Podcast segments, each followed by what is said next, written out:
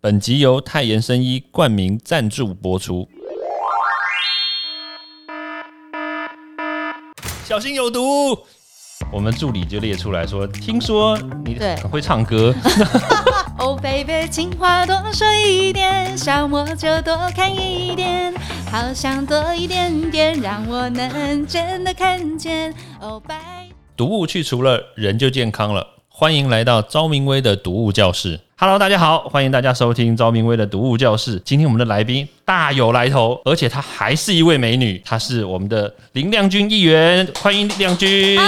大家好，我是亮君，赵教授好。我们跟亮君结缘啊，其实是在去年的那个莱猪，对不对？。对，我觉得那一场战役，我觉得打得真漂亮。真的，对，啊，而且我真的觉得那时候一开始觉得不可能呢、没错。而且那时候我记而且这应该这个题目应该是那四个案子里面最难去让大家理解的。而且那时候我真的觉得后来声势真的越来越高涨哎、嗯，而且我觉得也因为那一次啦，所以其实后面就大家开始针对这个，比如说食安啦，然后甚至是像我们那时候就特别强调说，你吃这些东西就是剂量是最重要的关键嘛。对，所以其实慢慢大家就开始认识说，哦，原来并不是说什么东西吃了都没关系，嗯。或者是说吃了就是吃很多也也不会死的。其实那种渐渐的这种尝试类的这种观念，就慢慢带到大家的生活里面。嗯哎、我真的觉得那一次，我觉得真的超棒。那一次真的很感谢周教授，因为其实呃那个时候去年我们在呃年底的时候有举办一个转大人公投节，那里面针对四大主题，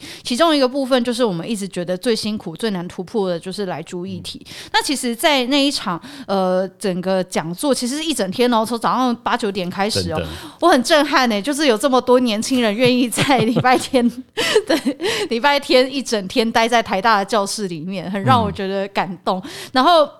就是这些呃学生，他们听完回去之后，其实他们都有私讯给我们，然后就有跟我们说哦，他们听完就是周教授的这些分析啊，然后大概理解说来猪的状况跟现象。我觉得就是说，在很多当然因为这会变成一个政治议题嘛，所以变成说在很多节目或者是呃新闻上面的讨论会比较像是政治上面的一些口水，那就变成说大家没有办法就这个呃不管是物理啊，就是药理或者是呃这个毒物学等等的角度去看，然后就是有这么权威的老师来分析，大家就 哦原来是这样，我觉得真的是差蛮多，要不然其实呃有些学生或者是有些年轻朋友，其实在这一题上面，他们确实是这四个里题目里面，他们觉得呃比较难以理解说为什么执政党要这么做这样子，嗯，对。对，哇，居然被亮君说这是偶像等级，哎呀，我真真的是真的。天哪 好，我们今天就录到这边了啊，不是。对，所以亮君这接下来要选台北市议员嘛？对对，不对要争取连任。我觉得亮君在前面这一段时间，就是这三年半，我真的觉得很 独树一格哎、真的就是 因为我们每次看到那个就是议员在。就是咨询，就是科批啦，或者是咨询这些官员的时候，其实都记者最喜欢拍就是那种咄咄逼人，嗯嗯嗯，要么就是骂人啊，或者要不然就是像比如说世坚啊、王世坚这样子，就是很有自己的风格这样子。可是、对，但是我我每次看到亮君在那个质询的时候，其实就会有一个让人家觉得说你这么温柔可以吗？对，这个我我我我嗯我想说这样子的这个风格是、是是你真的性格是这样吗？其实嗯大家如果没有看到他，其实我相信了他是这样的。对，但是但但是当你在工作的时候，特别是你在质问或者是质询某些事情的时候，你也是这样子，是你自己的选择嗯吗？还是我觉得就是呃，在质询的部分啊，因为其实以前我也当过议员的助理嘛，嗯那其实大部分的呃议员在质询或者是在争取呃，不管是建设也好，或者是在很多政治议题上面，会比较习惯用呃，就是比较强烈的质询方式。但是问题是我发现近年来，其实很多的民众他们更希望听到的是这个论理的过程。啊？对，所以就变成说，在咨询的时候，其实呃，我们在咨询的时候，不是只有说想要达到我们的目的，同时间间，我们也必须在质询的过程，然后去跟社会沟通，说这件事情的来龙去脉，跟为什么我们会觉得说这个政策需要被改变，为什么我们会觉得市长做的不好。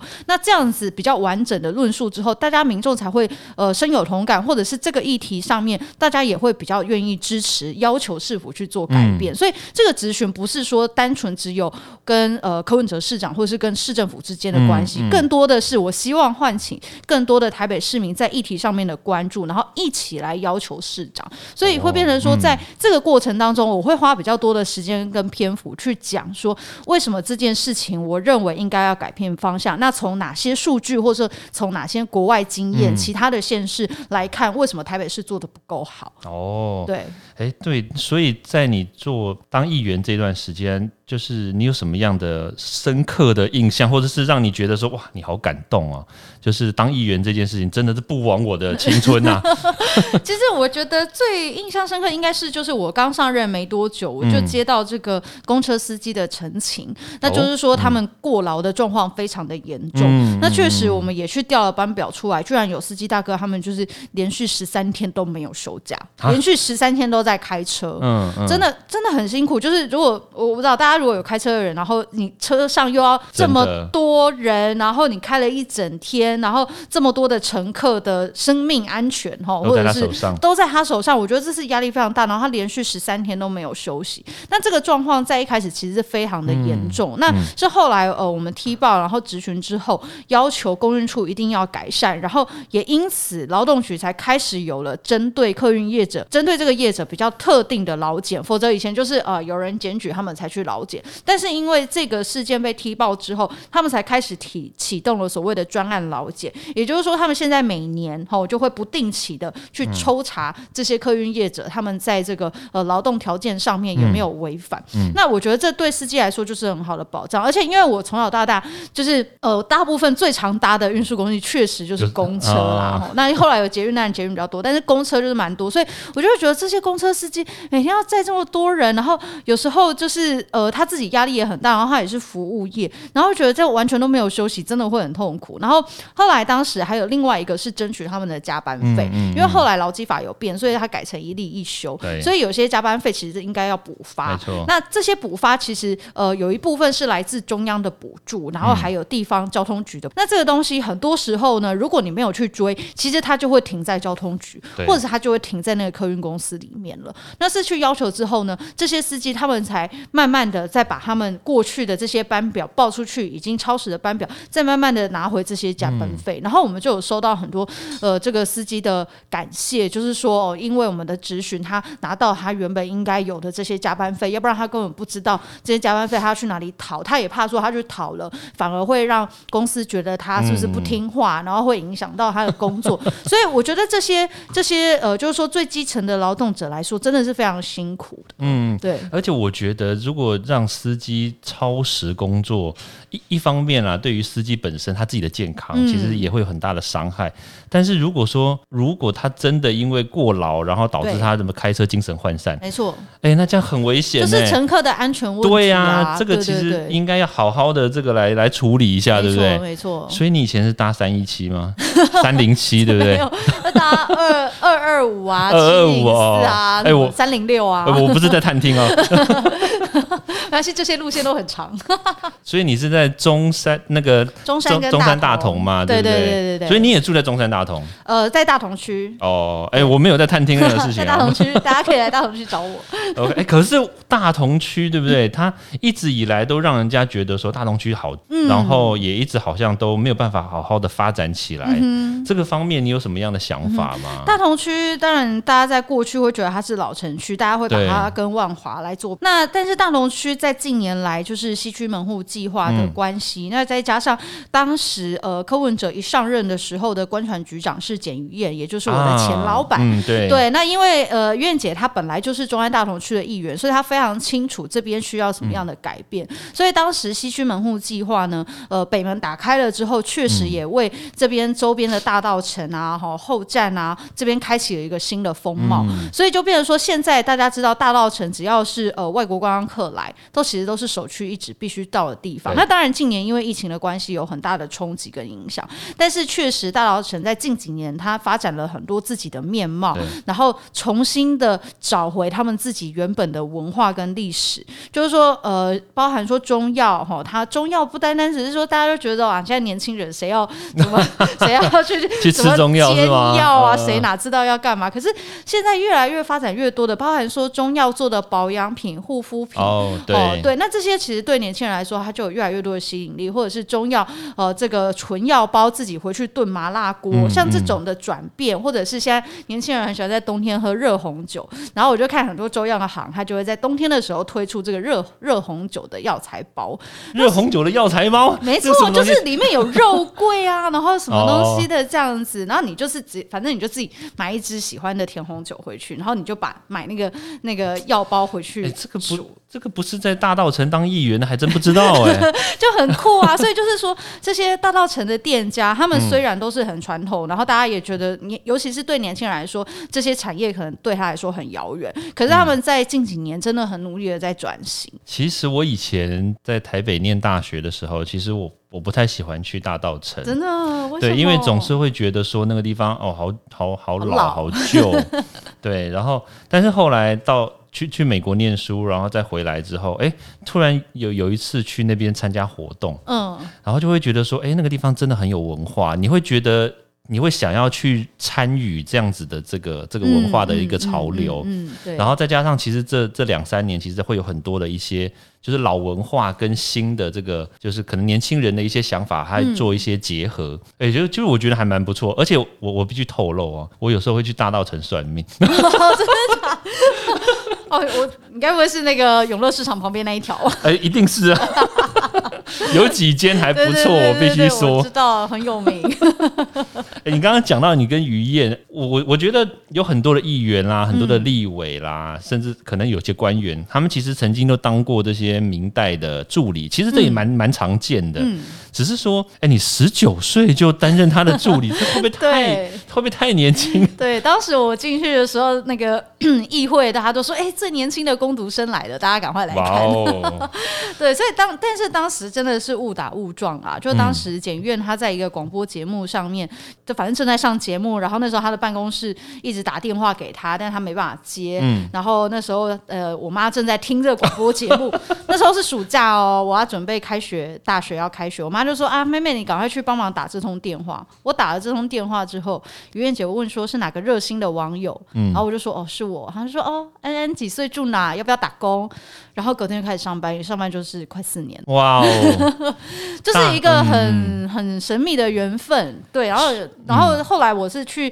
念了研究所之后，那当然呃 f r e d d y 林长佐就一那时候时代力量刚成立，所以那时候就说希望我可以出来选这样子。那当时我只有一个条件，就是说如果我决定要出来选的话，我希望我可以回到中山大同区。嗯所以这也是为什么我后来就是在这边一直经营这样。好感动哦！所以你从小就在中山大同大，呃，我的亲戚在大同区，对啊，所以其实这样听起来，算是一开始就是应该就是十九岁就加踏入政坛了吧？那对，就是从那个攻读生开始做起。以前我都有一个攻读生的名片哦。对啊，哎、这其实很酷哎，大家都还在念大学，哎、哎、我对，而且那时候就是大学，没有没有，那时候才没有这样，根本没有这个概念。当时根本就是大学的时候，他夏天都去垦丁去干嘛，然后我的夏天都在跑普渡。然后呢，这个过年前要放寒假的时候，大家都要一起打麻将、打牌。没有，抱歉，我都在市场发春联。哇哦，我的大学的生活就是真的跟我同龄的人很不一样。大部分大家的娱乐休闲时间比较多，但是我所有的时间几乎都被工作占据我。可以问你大学念哪吗？我念台师大，台师大哦，在我们隔壁呢，对，我们隔了几条街而已。几条街对，哎、可是这样子，你会不会对于你自己？当然，我这样讲是、嗯这个跟跟你现在这个不太一样，就是说，你会不会对于自己曾经人家有的青春，然后你、哦你没有，对不对？你会有一些遗憾吗？哎、真的有时候会耶，会觉得说、嗯哇，这个人家都说什么夜夜冲啊、夜唱啊，对好像就是好像都没有跟到这样子。对，嗯但因为后来去清大念研究所，也跟到了。对，有跟到一下下。在新竹，可是新竹比较无聊一点啊。新竹比较无聊，但是就是还稍微有一点点有找回青春一点点。还，是还是青春到了，对，也也不错，也不错。所以你就是从当时加入了这个检医院他们的这个团队之后。就开始立志说我要从政，然后没有呃，没有啊，没有，哎 真的没有哎。中间又有什么？当时真的是，因为我看到这个呃议员们这样子哦，真的是很累，而且完全没有自己的个人哎，时间。，真的然。后我就觉得天哪，好辛苦哦。那时候这样我才不要，所以那时候真的完全压根都没有想过要做这件事情，而且那时候就会觉得说，呃，家里又没有背景，然后也没有人从政，如果真的要出来选，那是一件非常非常辛苦的事情，因为我们都知道说选举要花非常多的钱，对啊，你要投注非常多的资源，这根本就不可能。那当时就是，当然是因为后来发生这个太阳花学对运，然后呃有新的政党成立了，那就会觉得说，那可能会有新的气象。那所以当时才想说，好，那如果既然这样的话，那不如也是可以来试试看这样。嗯嗯嗯，对，对啊，所以我像我像我们之前来访问吴征嘛，嗯。因为吴征他也是无党籍，对，对，那那其实我就想要问啊，哎，那有没有考虑过，你真的曾经会要加入到这种大党去，嗯嗯这样资源可能会比较多，当然当然也会有很多限制啦，对，嗯对但是嗯有没有这样的考虑过呢？我觉得大党当然就是说有它的好处，但是也有它的困境。是。那我觉得在当时确实，我那时候要出来选的时候，因为我其实蛮多认识比较多民进党的朋友嘛，因为以前也是院于院姐的关系，再加上很多学院的朋友，其实后来也都在民进党。对，那当时大家也有讲说啊，那不然就去大党这样子。但是因为当时我的想法是觉得说，呃，在台湾这样子的一个呃历史脉络之下，其实有越多的政党、本土政党的成立，我觉得这是一件好的事情。那大家都可以在不同的位置上面哦，去共同的努力这样子。然后我觉得这个是一直以来，当时为什么我会选择加入小党而不是加入大党？那到后来，乃至于我已经离开了小党，我后来还是没有呃进一步嗯加入大党。那我觉得这个是我当时投入政治的时候，我的立场跟理念是这样。那我希望在以这样子，虽然是无党籍的身份，但是希望大家可以理解说，我们在这样子两大党的呃这个。政治情势之下，其实我们还是很需要很多一些小党的声音跟空间，然后对让我们可以督促这个呃社会的前进。所以就变成说，现在就还是用无党籍的身份来争取连任，但是确实辛苦非常多。哎呀，这个这个这个话题实在太严肃了，我们来讲一个别的。哎，这个我们其实手边有个脚本哦，嗯。这个我们助理就列出来说，听说你对。很会唱歌，我们对，这是怎么发现的？我们助理很可爱，说对啊，这是怎么可以能？否请亮君唱两句呢？你介意吗？可是这样唱歌很怪，你知道吗？唱歌好啊，哎，真的啊 呈现很久没去 KTV 了，赶快大展歌喉。哦哦哦哦，Oh baby，情话多说一点，想我就多看一点，好想多一点点，让我能真的看见。Oh，白少说一点，想我就多看一眼，每一天让我心甘情愿爱你。哦 哇，哦，这个算最近很红的歌了吧？哇，真的 青春时代的歌曲，没有，是我青春时代，你还没有。那是我的少女时代。哇，真的，哎、唱的真的好听。好好好，我们哪天如果你要去 KTV，记得揪我一下。好好，一起高歌。好啦，因为我们也是那个，等下亮君其实也是要忙，因为议员说实在话，真的时间非常非常的紧促，所以其实我们因为亮君年底还是要选举。是那当然啦，我们对于这个台北市来说，其实有一些议题，其实是我们这个市民比较关心的。嗯像像我其实就非常非常的在意这个我们的大巨蛋，它对到底什么时候会盖好？大巨蛋呢？按照市府的时程，应该是在今年的下半年就会开始试营运了，也就是、哦对，就是 所以也就会开始试营运喽。所以就是说，呃，照理来说哈，如果没有意外的话，应该就是下半年会开。但是现在呃，确实在呃这个权利金啊，哈，然后在一些这个呃公共安全上面的一些议题，其实也都还有点卡关。所以是不是能够如期的按市府的计划，在呃十一月二十六号让柯文哲剪个彩？我觉得这还是一个问题。对，但是因为我觉得大巨蛋的几个状况是：第一个是公共安全，然后这个是我一直以来最坚持的；第二个就是说，呃，它的这个呃运动赛事的比例，哈、嗯。就是应该要符合它一开始原本就是体育场馆的功能，不能说最后盖来全部变成盖演唱会，那哦。这变成说就会有点呃这么大的一个空间，我们原本希望的是提升台湾运动的能见度，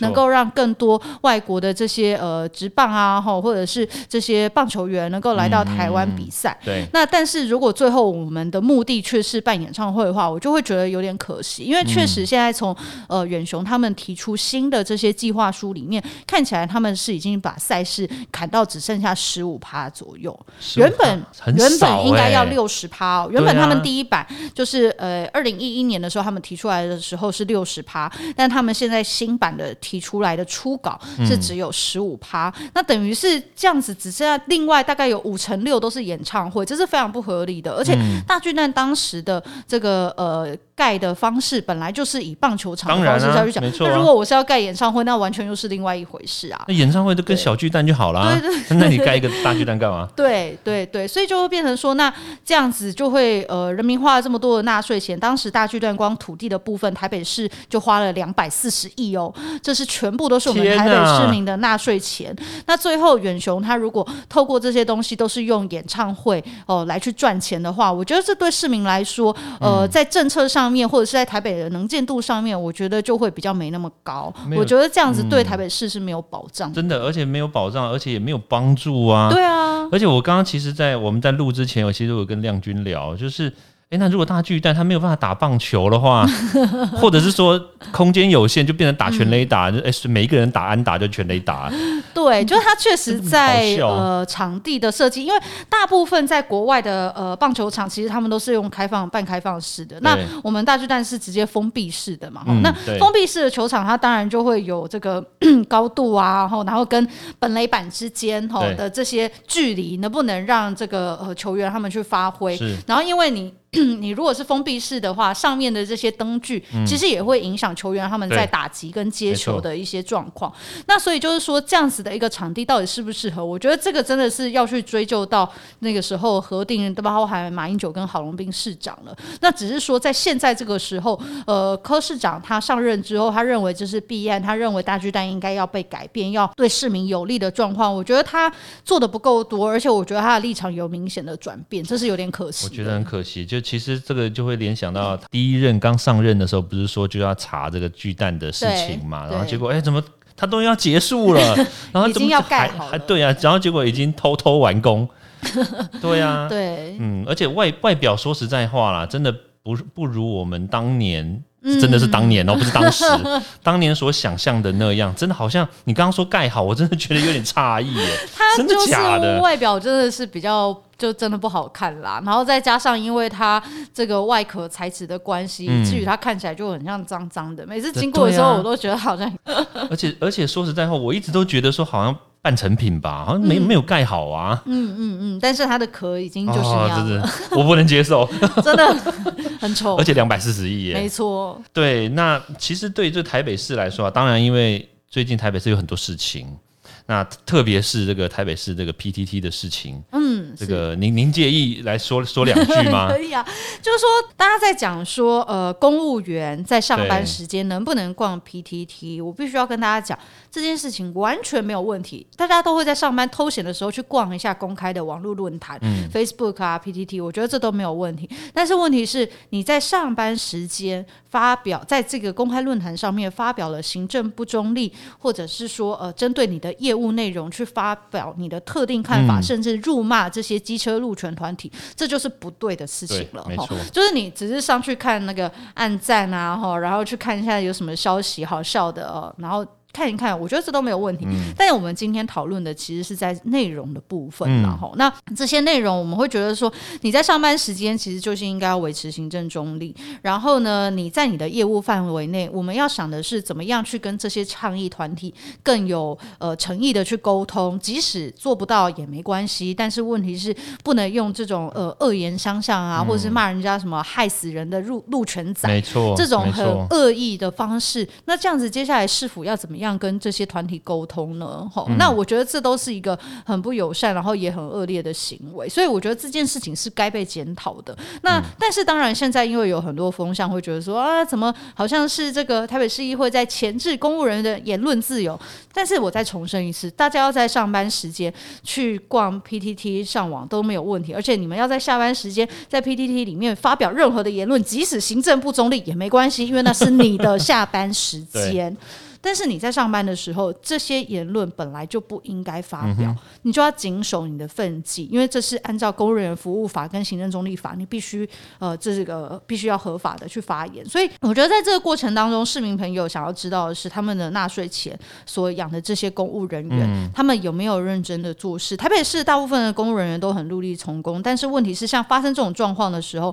有赏有罚是很重要的，大家才会知道说这个政府他们是可信赖的，而不是为特定的政党服务，而且也不会因为特定公务人员他们自己在议题上面个人的一些立场而去影响台北市政策的走向。对啊，诶，说实在话啦，其实这整件事情，我觉得大概就分成几个点啦，就是。一个角色不分嘛，就是你上在这边上班，然后你把自己，因为他是公务人员，但是你自己不知道，你没有把自己认定你自己是一个国家的一一员，反而你会站着自己的这个角色，然后反而去做一些不当的这个言论。嗯，对。那当然我们姑且先不论说它内容什么，但是实际上你只要发表关于这样子的这个自己单位政府啦，或者是市政府里面的这些角色的这些。言论其实我觉得都不对啦，嗯，对，那当然是你你如果下班，其实有时候我觉得这就会有一个界定哈，就是很多人就会。这个我觉得这个其实也是一个不好的习惯，就是说很多人会采访，然后他就说：“哦，我这是以我个人的 言论。”但是你明明就是一个假设一个公司的董事长啊，你说我就个个人言论，像比如说张忠谋讲话，他不代表台积电吗？这很奇怪啊！市府发言人不代表市府发言。哎，这个好像在讲哪一 某某政党是不是？某政党发言人不代表某某主席是吗？对，就会有这种状况。所以我觉得。我觉得我们有些人啦，其实在这个角色上面，你要把它扮演好，你不要站了这个角色，然后你又想说哦，我我可以抽离，其实没办法。嗯嗯，对啊，好啦，对，所以亮君其实在这个台北市，我真的觉得其实做了很多很多的事情，然后其实也帮了很多，就是我们可能一般人看不见，因为他有些不是那种大新闻，嗯，但是他在帮一些，比如说小知足啦，或者是帮这些像刚刚亮君讲到了这个。驾驶对不对？这个公车驾驶，其实我觉得这就是很重要，而且这样可以保护很多市民的安全。所以最后，其实亮君想，就是因为一。这个要选举嘛，所以像比如说你想要对你的选区的人，或者是你想要对台北市 的这个市民，其实你有什么样的愿景跟想法，你要分享给大家呢？呃，我希望台北市是一个不分年龄、不分职业，大家都可以很幸福的在这里住下来的城市。但我们也知道说，台北市近几年人口流失非常的严重。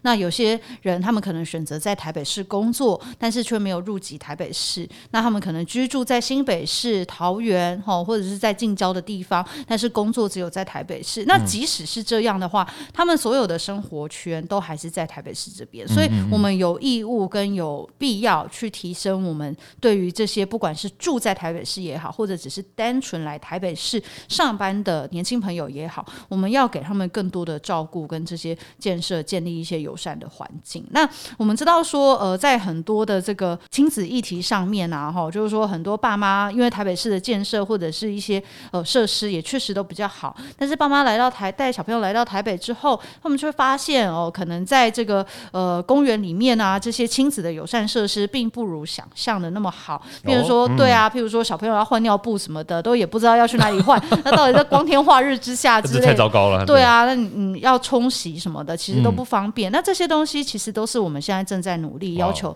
市政府必须做的。那这些事情是说，我们想要行塑一个台北市是宜居，然后让大家。觉得舒服的城市，或许大家因为房价的关系，真的没有办法搬进来。但是，我觉得我们必须提供一个很好、很舒适的环境，让大家觉得这个城市是友善。那另外就是牵涉到说，刚刚提到了高房价的部分。那台北市的这些呃社会住宅呢，其实一直以来其实真的是盖的不够多。那呃市府常常讲说，这是因为成本的关系。但是这成本里面的房屋税跟地价税，其实都是市府左手进右手出，所以不应该把这些税。税收计算到我们、呃这个社宅的新建成本里面。那我们应该要把社宅建立一个比较合理的租金，然后我们真的还是要广设，然后让更多的青年朋友或或者是小家庭，他可以入住到青年社宅哦，或者是社会住宅里面，然后再过一段时间之后，大家因为这些比较便宜的租金，然后自己待在家里也可以存一点点钱，慢慢的开始可以负担这个购买房子，自己在外面买房子的费用。